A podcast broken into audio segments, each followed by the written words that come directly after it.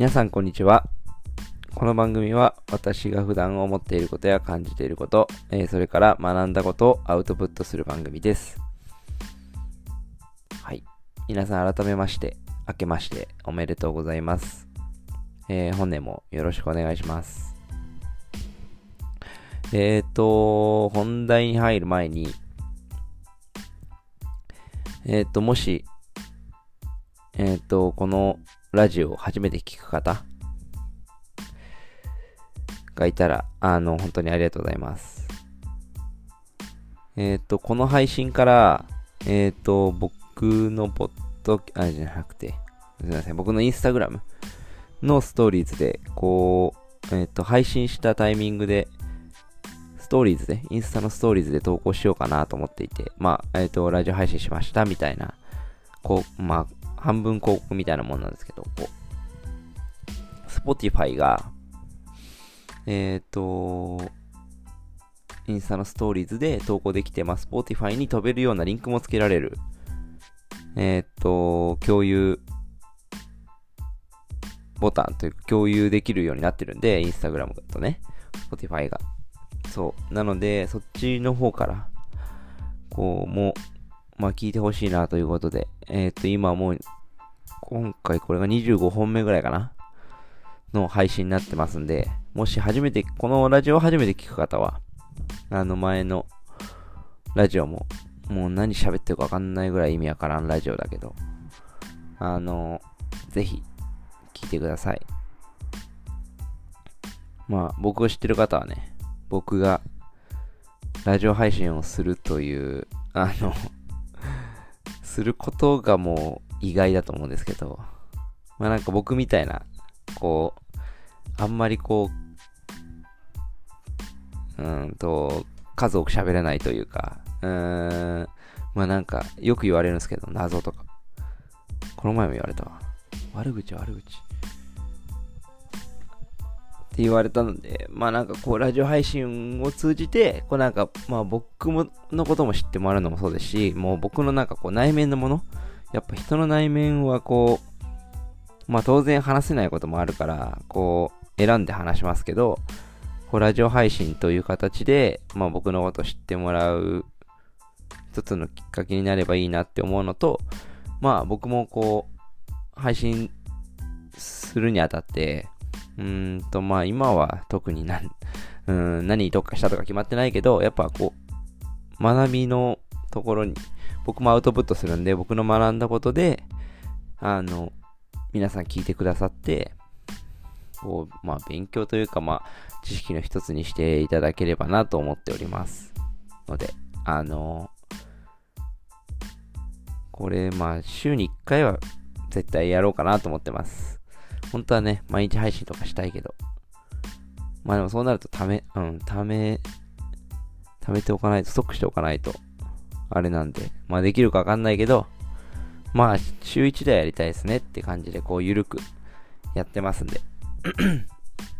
まあね、ほんと幅広い、幅広いっていうかまあ、うん、特に決まってないんだけど、何し、何に特化したラジオしようかなとか決まってないけど、あの、まあ、それなりに、いろ、私に関することもそうだし、まあ、えっ、と、世界情勢というか、こう、ニュース？まあ今日もちょっとニュース、あの、面白い記事見つけたんで、それについて紹介しますけど、まあそんな感じで、あの、ゆるーく聞いてくれたらありがたいです。はい。なんかゆるーくとか言って今日真面目な話なんですけど、えっ、と、今日は本題に入ります。あのちょっと金融系のお話なんですけどね。で、あの、まあ、これを、うんと、初めて聞く方は、あのそれ前提で聞いてほしいんですけど、僕、その、うんと、全部知った体で話してるつもりではないんだけど、なんかそんな感じで上から目線で喋っちゃうかもしれませんが、まあ僕はこうあくまで触りの部分、うんとちょっと難しい題材とかを、こう、まあ0から1の段階のこう発信をしていく形なんで、こうちょっとこう情報量が浅かったりとか、あと、まあ僕自身ももしかしたら分かってないことわか、全部全て分かりきってないことかもしれませんが、まあ面白い記事、あこういうことがあったよとかっていうところまでを、こう発信しようかなと思うんで、まあ情報収集、僕もそのもっと深くね、情報を知らなきゃなんないけど、まあその触りの部分としては、あのー、聞いていただければ幸いです。はい。でね、今日はまあ、うん、まあ、ほぼお金の話なんですけど、こう、マインドの、マインドとか自分の考えの話じゃなくて、こう、えっ、ー、と、今、現段階で中国で起こってることなんですけど、あのー、今、中国が、デジタル人民元かなこれ。元だよね。要は、お金をデジタル化しようっていう政策が、もう国を挙げて行っているっていう、あのー、事実が、まあ、あって、これもう僕もこの記事読んだらもうその2、3日前とかじゃなくて、去年かな？去年ぐらいに一回こういうことやってるよみたいなところは見たんですけど、まあ今日こういうこと話そうって思って、ちょっともう一回調べて、今記事見ながら話しますけど、あのまあ皆さん、もしニュースとか、Yahoo ニュースとかで見れば、もしかしたら目にしてるかもしれませんが、あの、ビットコイン、デジタル通貨ですよね。ビットコイン。が、あの高騰していますよね、今。で、今、今日、えっと、1月6日なんですけど、えっと、現時点でいくらだろう ?300 万ぐらい？あ、でも1回落ちたな。もう本当に最高値更新して、もう本当に、え、あの、仮想通貨バブルと呼ばれる時代が来たなって感じではあるんですけどね、その数値から見たら。まあ、あの、投資家とかが買ってるんだろうけど、まあ、間違いなくこれからもうビットコインを筆頭に 通貨のデジタル化っていうんですかね。あのー、もうどんどんお金がもう有形じゃなくて無形になる時代が、まあ、想像はできますよね。まあ、どうなるかわかんないけど。実際ビットビットコインも、あの、ものじゃないで、ゼロって言えばゼロになっちゃうし、そのビットコインの価値が 下がっちゃったら、そのお金で、日本円で買ったビットコインはもう価値がゼロになっちゃうっていう、まあ恐ろしいものなんですけど、価値がゼロになることはないのかな？まあちょっとそこは、あの、あんま詳しくないからわかんないけど、まあもう時代の流れはそういう流れということです。まあそれはもう皆さん大体わかりますよね。キャッシュレスとか言われてるから。で、まあ中国がもう、あのー一番初めに取り組んでいるところかなと思いますけど、まあ当然ね、日本とかもビットコインとか払えないじゃないですか。持ってても。その価値が上がるにしてもビットコインで支払うことってあんまり今、まあ、できないし、なんか前ちょっと聞いたけど、ビットコインで給料支払うみたいな会社もあるらしいけど、まあそしたらね、そのもずっとその給料ビットコイン分持ってたら、まあもしかしたらビットコインの変動でお金の価値が変わってしまうと。いうところなんですけど、まあこれ何がすごいかって、まず僕がこう、うわ、これマジすげえなって思ったのが、もう国を挙げた政策なんですよね。この中国政府が。中国政府がデジタル化しようみたいな。要は、日本でいう日本円をもうデジタル化しようっていう話なんですよ。で、これ相当、まあ当然ながら、あの、飲食店とか、まあそういうお金をまあみんな基本的に商売してますから、こう、お金、うんと商品に対して、まあそうですけど、こうサービスとか商品に対してお金を払うときに、もう10円とか300、うん、10円とか、まあ、100円玉とか500円玉とかが、要はデジタル化するのと一緒で、こう中国がデジタル化を、まあ、進めていると。まあ今もそのうんと、計画とかのレベルじゃなくて、もう本当に実証実験とかをスタートしてるらしいんですよね。この記事を見ると2020年の10月ですね。そう、去年の10月。すごいですよね、これ。もうそもそもそこがまず僕がすごいなと思いました。はい。すごいなというか、まあ中国すげえなって、僕結構中国、あの、すごいなと思ってるんですけど、これ前もラジオで言ったんですけど、これなかなか中国批判的なところが多いですけどね。まあ、例えば並ばないとかね。あのー、いろんな、こ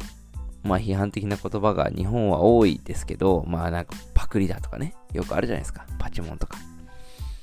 だけど、やっぱ、こういう、もう誰か、誰だっけな、中田敦彦さんかな。よく YouTube で言うんですけど、もう、これからは、もう日本は衰退していく一方だって、ホーレン・バフェットかな。あの投資家の。ホーレン・バフェットが誰か言ってたんですけど、そう。もう、これからアメリカと中国の、あの、がもう先陣を切って世界をが回るみたいなことは言ってるくらい、中国はこれから注目されていて、まあ前から注目されてただろうけど、僕の小さい頃とかはね。でも、ここで来て、本当に、あの、まあ、当然アリババとかを筆頭に、こう、すごい、中国の IT もすごいし、まあ、アメリカの IT もすごいし、中国がかなり日本よりもはるかに上にいるっていう運転の差ですね、本当に。っていうイメージです。くらい、まあ、進んでるですよね。まあ、これからどうなるかわかんないですけど、まずこういう取り組みがされていると。はい。で、なんか、うんと、ど、どういう形、その、どうやってお金が入るのかとか、どうやってこうやり取りするのかっていうことは、まあ、あのー、そんな深い話はしないですけど、まあもうまず僕が一番言いたいのはもうビットコインがもう市場に今定着していることは事実なんで、で、あの、Facebook も、あの、独自の仮想通貨、あの、リブラだっけな？リブラ？っていう仮想通貨をもう導入、もうなするの決定したのかな？なんか発表しましたね。導入するみたいなことも言ってて、まあもう間違いないでしょう。こうデジ、通貨のデジタル化は、まあどういう形であれ進んでいくだろうと、うん、思います。まあね、ただ、あと10年後なってるかとかっていうのはわかんないし、まあ当然、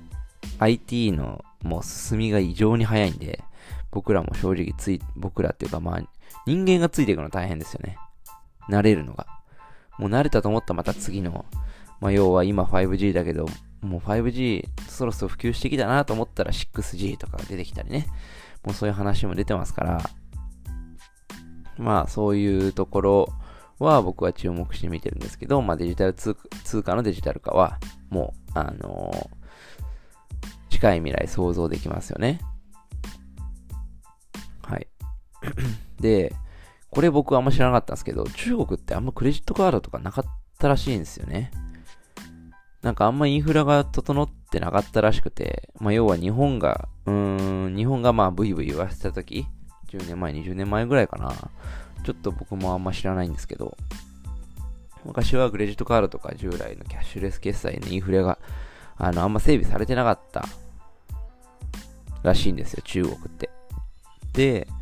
で、それに伴って、まあ IT の進化とともに、あの、アリババのアリペイとか、WeChat、WeChat Pay とかね。まあ、WeChat はもう向こうの、なんだろう、あの、LINE LINE の中国版みたいな。あのー、サービスの要は LINEPay みたいなもんですよね、日本っていう。あと、アリペイはアリババなんで、アリババは通販サイトなので、あの、うんと、僕らでいう Amazon みたいな感じの、えっと、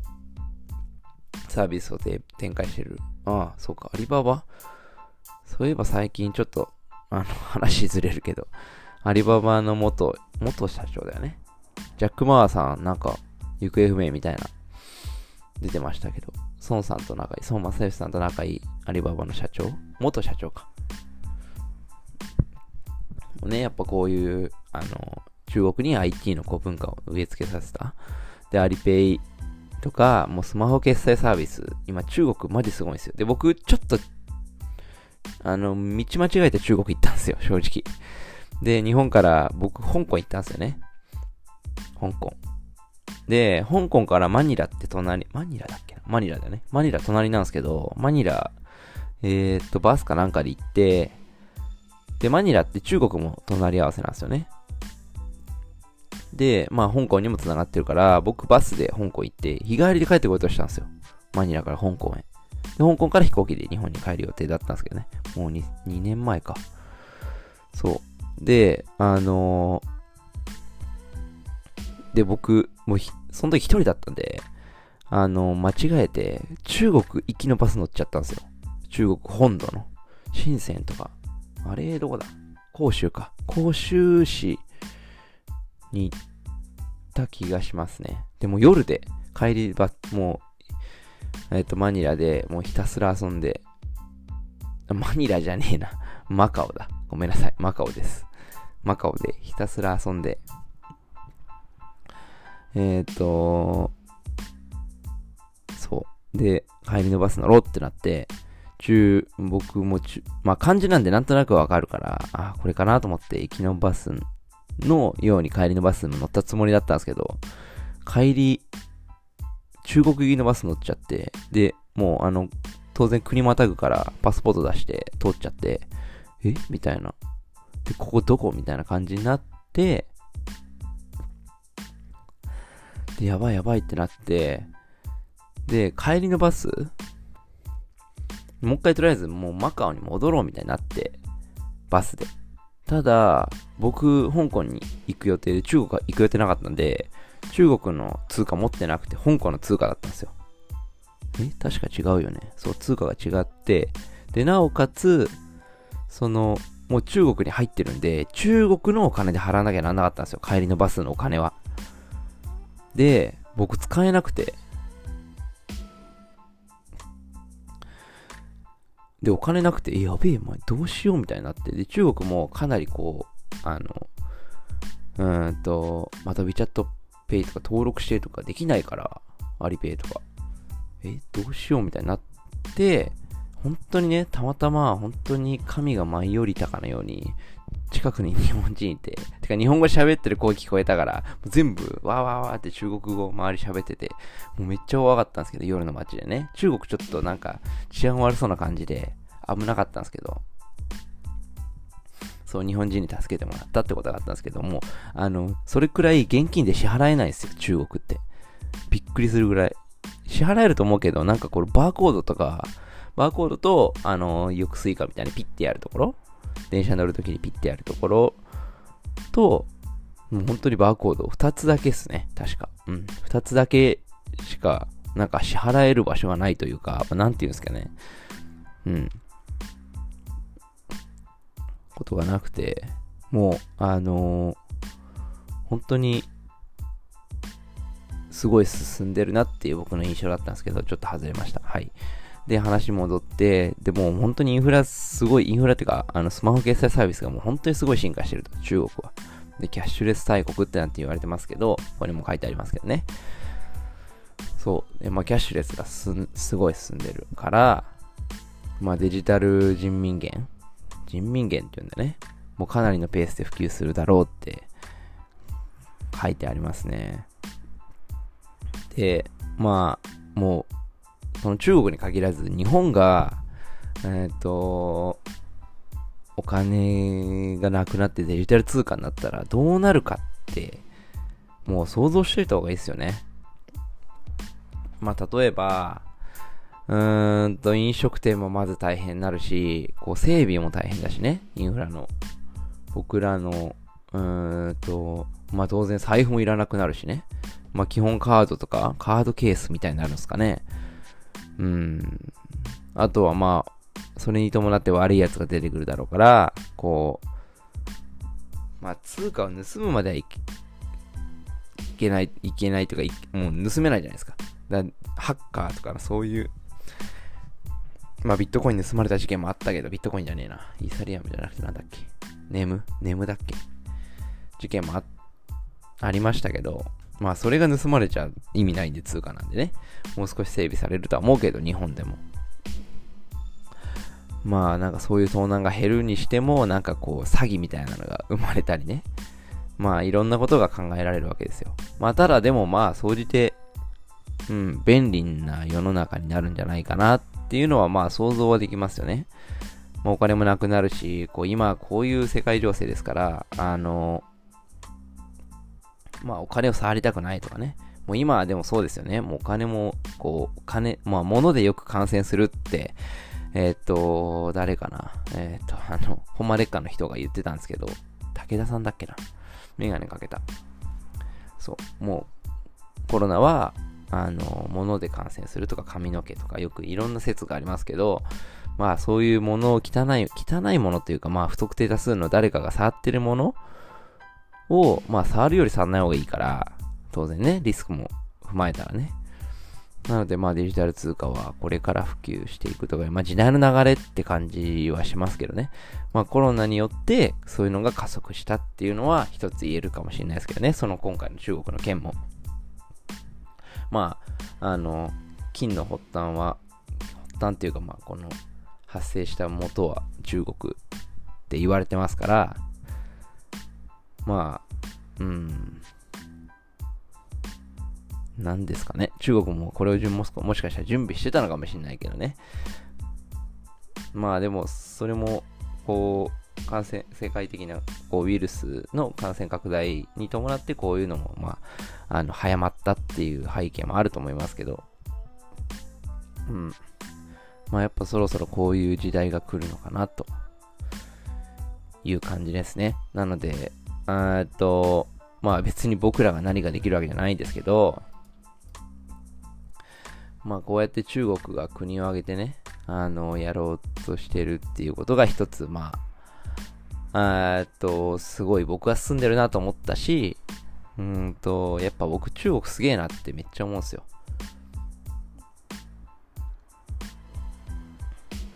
うん。まあなんか本当に、中国舐めてはないけど、みんな舐めてはないと思うけど、まあ、なんか中国は、みたいな下に見る感じは、ちょっとこう、うん、本当にそうかなって僕は思っちゃいます。すごい、あのいろんなことに、こう、先行してやってる、本当に、I、IT 大国っていうか、IT に関しては深セン、まあ深センなんですけどね、結局。中国の深センがすごいんですけど、うーんと、まあ、今日はね、まあそういうことがありますよというそういうことがありますよ。うん、そういうこう、ものがこれから生まれてきますよっていう話です。で、まあこれ国が挙げる話なんで、まあ当然法律も変えなきゃなんないし、本当に大規模な国を挙げての政策というか、まあ、えっ、ー、と、みんなでこうしていこうみたいな感じなんですけど、まあ中国はね、なまあ皆皆さんわかる通り、こう、もう国に支配されてるますから、まあいろいろ監視されてたりね、なんか、中国だっけな、あの、なんか、自分の信頼度みたいなのが数値化されてるみたいな。だからお金とか借りるに一つにしても、えーと、自分の信用度が高いかどうかでお金借りるか借りないかとかね。あとなんかこの前テレビで見たけど、マッチングアプリ。ま、中国でも流行ってるらしいんですけど、マッチングアプリも、なんかその、信頼度というか、なんか、うん、まあ、桜じゃないけど、なんかしん、えっ、と、自分より高い人を表示させるみたいな、その信頼度の数値を。とかもなんかできるらしくて、まあそうするとこうなん、比較的、うんと、品が高いというか、なんていうんだろう、こう、あの、まあの、うん、信頼度が高い。で、まあ、俗に言う、こう、いい男みたいな、や、人が、こう、えっと、リストアップされていくみたいな、なんか世界になってるらしいんで、本当に恐ろしいなとは僕は思いましたけど。まあもうそういう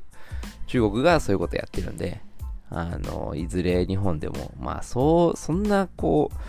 う、うんと、うん、ことはないと思うけど、数値化したりね、人の信用度とかを。まあ、そしたらかなり、こう、貧困の差が激しくなるのかな。うん、と思いますけど、まあ、あのー、一つ、こういうことも、僕は最近去年かな？去年の末ぐらいに見たんで、年末ぐらいにこういうことを知ったんで、まあまた、あの、こういう機会があればね、またなんかお話ししようかなと思います。あとは、最近話したいのは、は次話そうかなと思ってるなと、もう自動運転ですね。自動運転じゃね。電気自動車。電気自動車もね、絶対、電気自動車の未来は100%来るんで、100%もう99%ぐらい来ると思うんで、まあそれも含めて、まあこういう、まあ未来的な話というか世界でどういうことが起こってて、あの、日本にもいずれこういうのが来るんじゃないかみたいな、えっと、話もしようかなと思っておりますので、また、えっと、次回の配信もお聞きいただければなと思っております。ちょっと今日は長くなってしまいましたが、あのー、まあもうちょっと普段は短いかな。あの、初めて聞いた方は何回も言いますけど、また他の配信も聞いていただければなと思っております。はい。じゃあ、えっ、ー、と、今日はこの辺で、えっ、ー、と、終わりにしたいと思います。また次回の配信で、えっ、ー、と、お会いしましょう。バイバイ。